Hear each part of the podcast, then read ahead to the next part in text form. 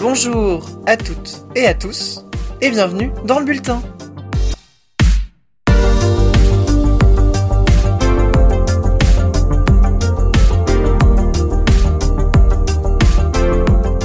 Bienvenue dans le quatrième épisode du Bulletin, le podcast qui traite de l'actualité électorale européenne.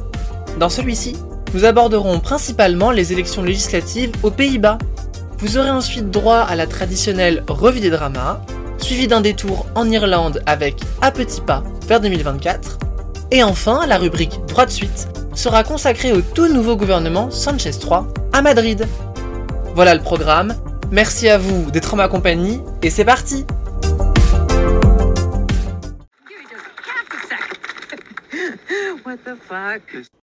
C'est un véritable séisme politique qui a touché les Pays-Bas mercredi soir à l'annonce des résultats. Les nationalistes arrivent en tête et avec une confortable avance. Les plus de 13 millions d'électeurs néerlandais étaient appelés aux urnes afin de renouveler leur chambre basse, l'Assemblée nationale locale, en VO, la Tweede Kamer. Avant de commencer, faisons un rapide détour par le mode de scrutin. Les 150 sièges de la Chambre sont élus au scrutin proportionnel. Le vote a lieu au sein d'une unique circonscription rassemblant l'ensemble du pays. Mais, particularité locale, il n'y a pas de seuil électoral. Enfin, si. Mais il suffit de 0,67% des suffrages pour avoir des élus. Notons enfin que le vote est préférentiel, c'est-à-dire qu'au sein de la liste pour laquelle l'électeur vote, il peut favoriser un candidat en particulier. Mais alors, comment en est-on arrivé là? Avant d'en venir aux résultats, je vais essayer de vous résumer succinctement les événements récents et les enjeux de ce scrutin. Tout d'abord, il faut savoir que ces élections étaient anticipées. Elles résultent de la démission du quatrième gouvernement Rutte, début juillet. Le Premier ministre, Mark Rutte, membre du Parti libéral conservateur VVD, annonçant dans la foulée sa retraite politique. C'est la fin de 13 années à la tête du pays pour lui. Mais son règne a bien failli prendre fin une première fois en 2021, lorsqu'il présentait déjà la démission de son précédent gouvernement. Cette démission de 2021 faisait suite à un large scandale de fausses fraudes aux allocations familiales. Le Premier ministre Rutte dut faire face à la pugnacité d'un député nommé Peter Umzirt dans cette affaire. Nous reviendrons à lui plus tard. Mais malgré le scandale, le parti de Rutte, le VVD, resta au pouvoir suite aux élections de 2021. La même coalition fut reconduite, associant libéraux conservateurs du VVD avec les chrétiens démocrates, les sociaux-libéraux de D66 et des chrétiens sociaux. Cependant, il s'agissait là plus d'un mariage de raison face à l'absence d'une majorité alternative. Deux sujets divisaient profondément le gouvernement. Le premier à faire la une fut la question de la réduction de la pollution à l'azote, un problème causé par le secteur agricole. Et la solution pour y remédier est radicale. Supprimer la moitié du cheptel national. La réaction des agriculteurs ne s'est pas fait attendre, avec une forte mobilisation contre ce projet. La traduction politique de cette contestation s'incarna dans le mouvement agriculteur citoyen, ou BBB. Ce parti peut être décrit comme défenseur des intérêts paysans, conservateur et également anti-écologie.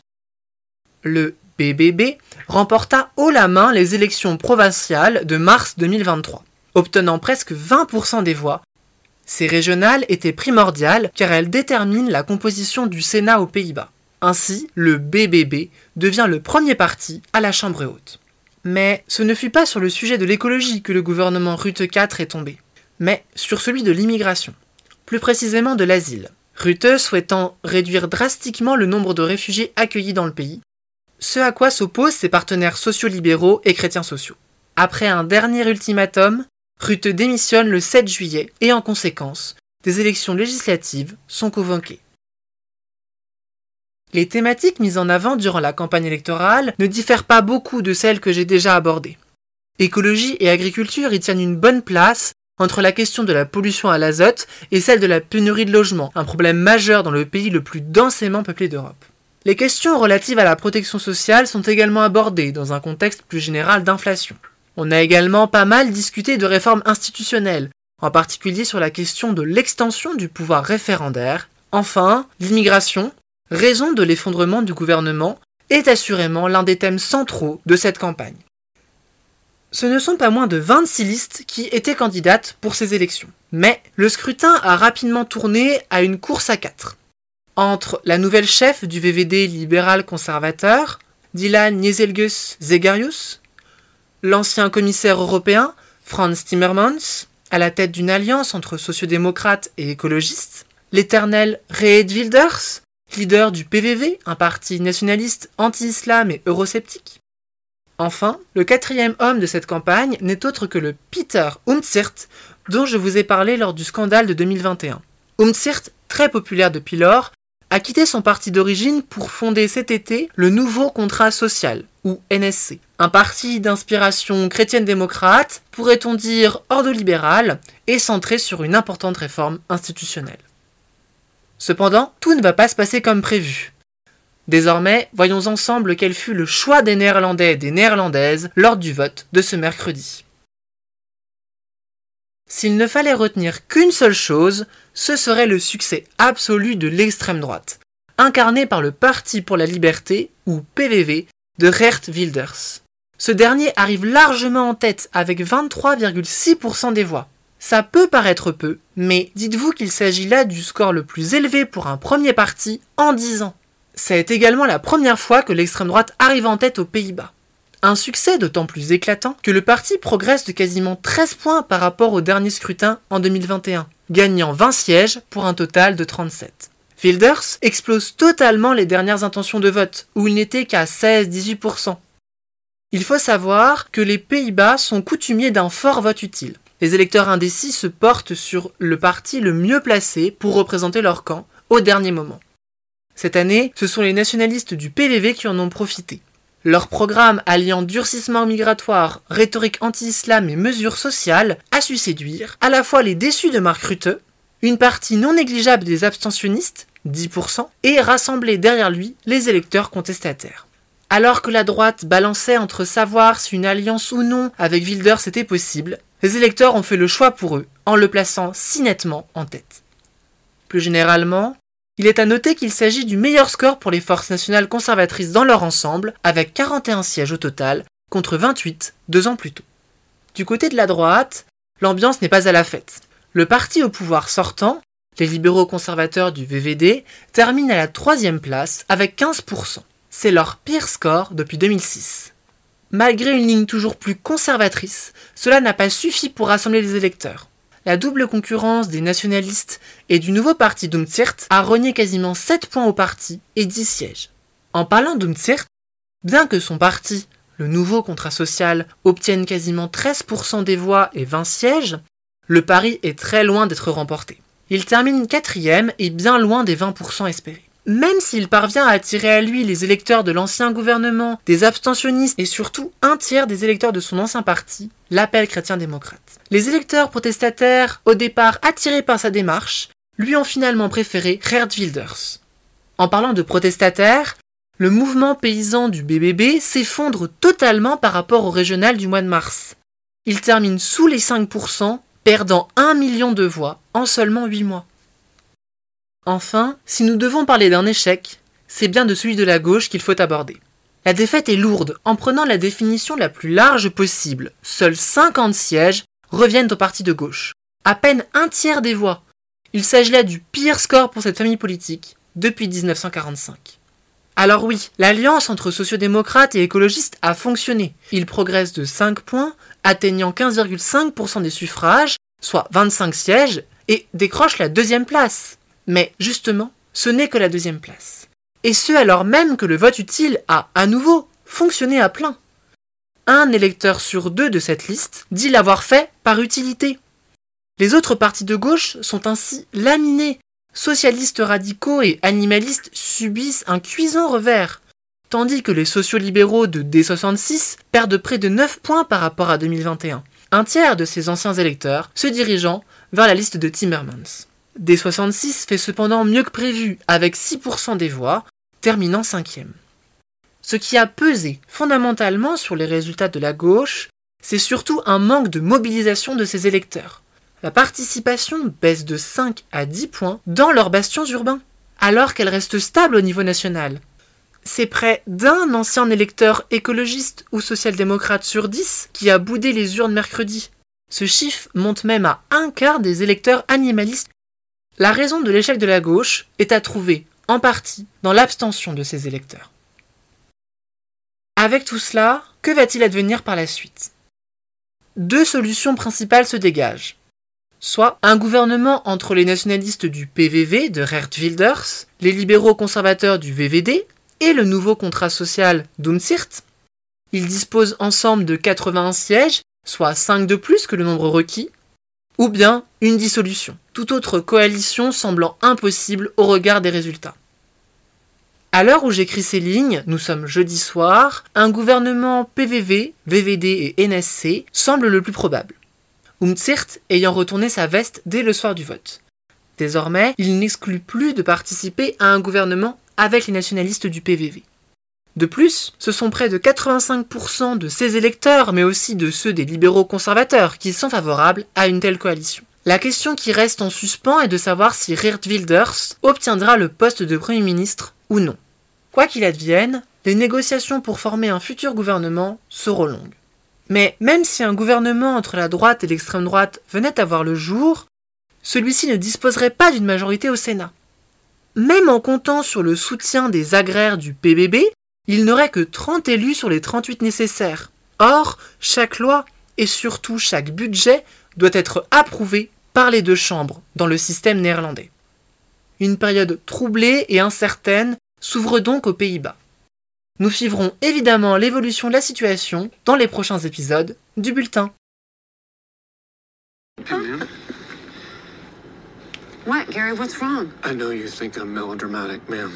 I know you're melodramatic. Our world has just ended. Ce fut une sacrée quinzaine pour la gauche en Europe. En effet, les trois dramas de cet épisode la concernent. Et le premier d'entre eux, et sans aucun doute le plus notable, nous emmène au Portugal. Le Premier ministre social-démocrate Antonio Costa a démissionné de son poste le 7 novembre dernier. Cette démission fait suite à la perquisition de son bureau ainsi que de la résidence de son chef de cabinet dans le cadre d'une affaire de corruption. Celle-ci concerne l'attribution de contrats d'exploitation d'une mine de lithium dans le nord du pays. Je vous en avais déjà un peu parlé dans le tout premier épisode du bulletin. Le Premier ministre n'est pas tombé seul, puisque le ministre des Infrastructures, directement impliqué dans l'affaire, a également démissionné. Mais alors, où va Lisbonne? Eh bien, suite à cette démission du Premier ministre, le président de la République des Sosa a annoncé, comme ses pouvoirs l'autorisent, la dissolution de l'Assemblée nationale locale. Des élections législatives anticipées se tiendront donc le 10 mars 2024.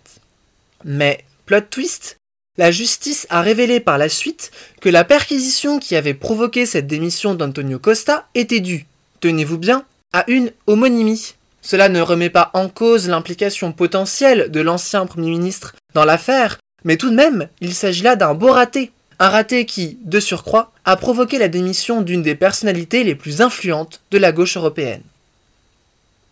Il y a également eu du rififi sur le mont Olympe ces derniers temps, plus particulièrement au sein du mouvement de gauche radicale Syriza.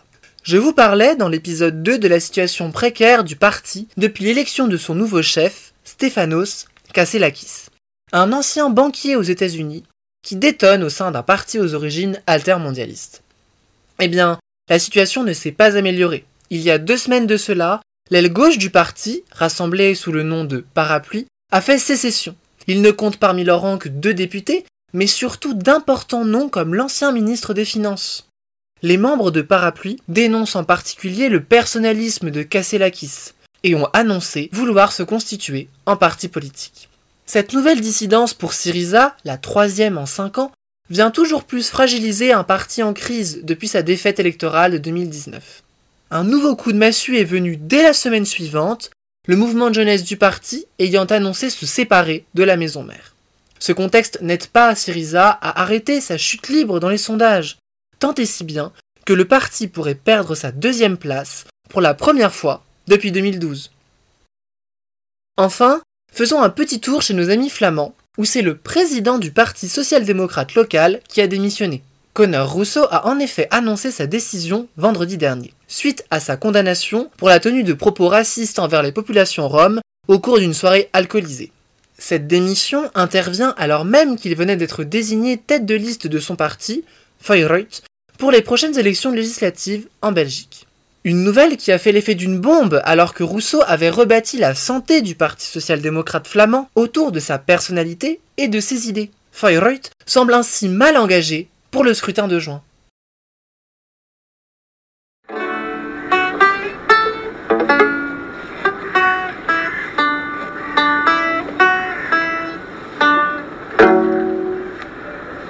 Man, quel bon vent vous amène.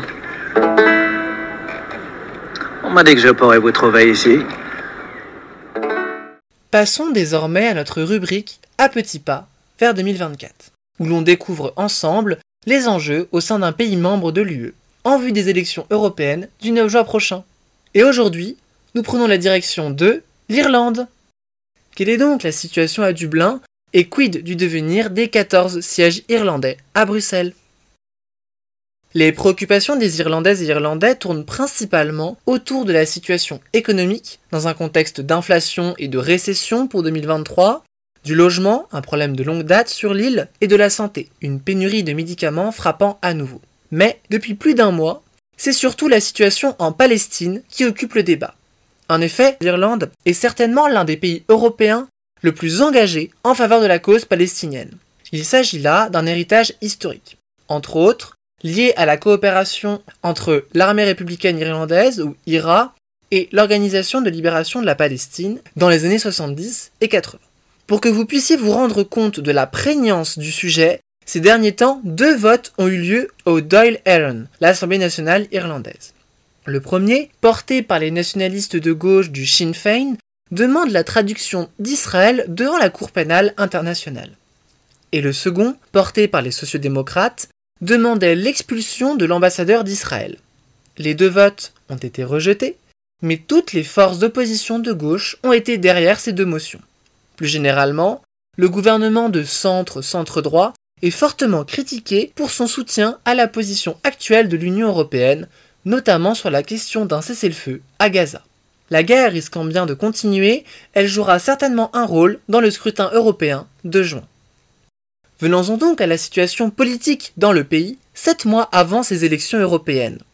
Celles-ci seront le dernier scrutin d'ampleur avant les élections générales prévues pour 2025. Elles constitueront ainsi un test pour les formations politiques que je vais à présent vous détailler. Commençons par le Sinn Féin. Actuellement dans l'opposition, l'ancien parti associé à l'IRA pourrait être décrit comme un parti de gauche radical et nationaliste, au sens irlandais du terme, c'est-à-dire républicain et en faveur de l'unification de l'île. Le Sinn Féin fait la course en tête depuis 2021. Ils sont actuellement crédités de près d'un vote sur trois, ce qui serait un record absolu pour le parti. Un si bon score pourrait apporter du réconfort au groupe de la gauche de la gauche au Parlement européen, avec près de 5 sièges, alors que leur situation générale n'est pas tout rose. Loin derrière, on trouve les deux partis historiques irlandais, en coalition pour la première fois depuis 2020. Tout d'abord, autour de 20%, les chrétiens démocrates de Fine Gael, détenant le poste de Taoiseach, c'est-à-dire de Premier ministre. Puis viennent les libéraux conservateurs de Fine Gael, actuellement donnés là où ils étaient en 2019, un peu en dessous de 17%. Ils siègent chez Renew à Bruxelles. Les grands perdants de juin pourraient bien être les Verts. Ils avaient réussi l'exploit en effet il y a 5 ans d'obtenir plus de 10% des voix. Mais depuis leur rentrée au gouvernement, ils sont descendus à un score autour de 4% et devraient par conséquent perdre toute représentation à Bruxelles. L'Irlande est également particulièrement à surveiller, car la perte d'une partie de ses sièges par Fine Gael viendrait affaiblir la faction du Parti populaire européen, le groupe de la droite européenne, opposé à tout rapprochement avec la droite radicale, fragilisant un peu plus la position de van der Leyen en vue d'une réélection à la présidence de la Commission. Un scrutin européen à Dublin particulièrement intéressant qui se prépare donc. Bien regardez, les voilà. Et croyez-moi, je suis très heureuse de pouvoir vous déclarer un nouveau Danemark est né. Terminons cet épisode avec Droit de suite, la rubrique qui éclaire les coalitions et programmes de gouvernement. Et aujourd'hui, partons pour l'Espagne.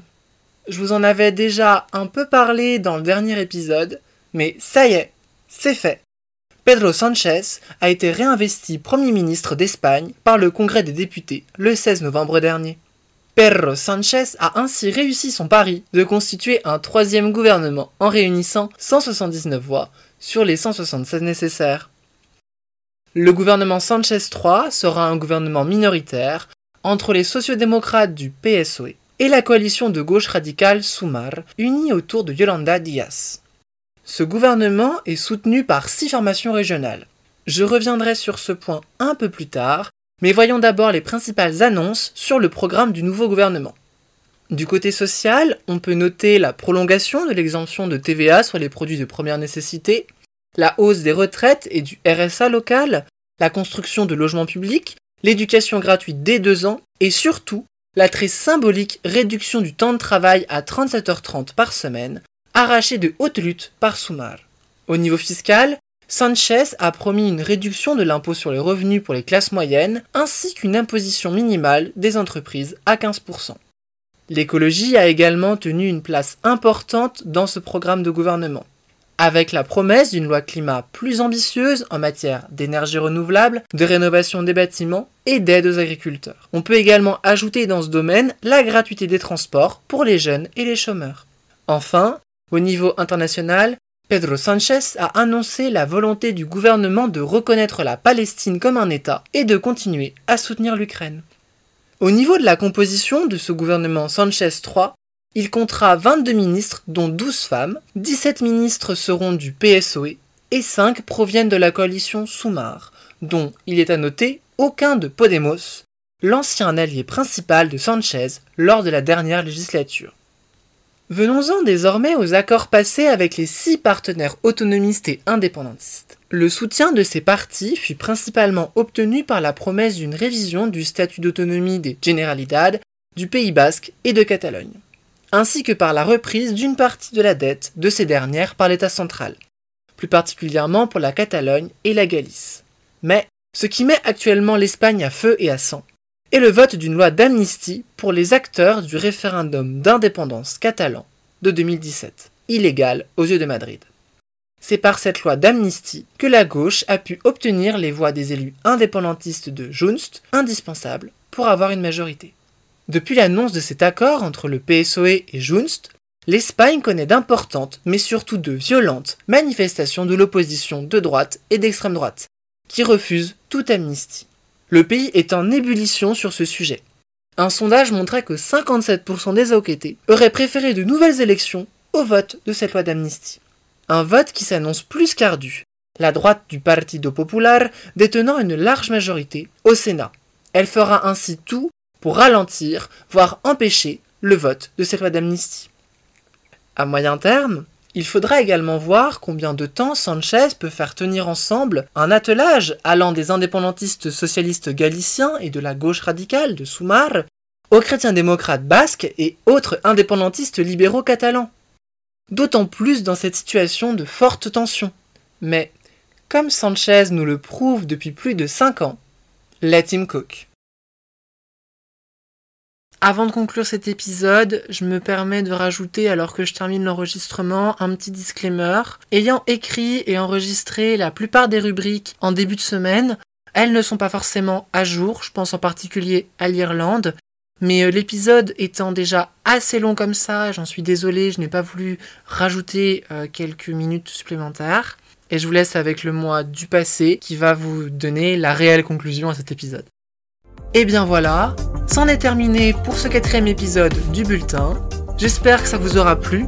N'hésitez pas à me faire vos retours et commentaires sur Twitter et Instagram. N'hésitez pas non plus à parler du podcast autour de vous. À nouveau, l'actualité électorale, mais également les partiels de fin de semestre, m'obligent à laisser plus de temps qu'à l'accoutumée avant le cinquième épisode. On se retrouve donc le 22 décembre pour un quatrième opus qui abordera, entre autres, les élections en Serbie. Il ne me reste plus qu'à vous souhaiter une bonne semaine, portez-vous bien et à très vite dans le bulletin.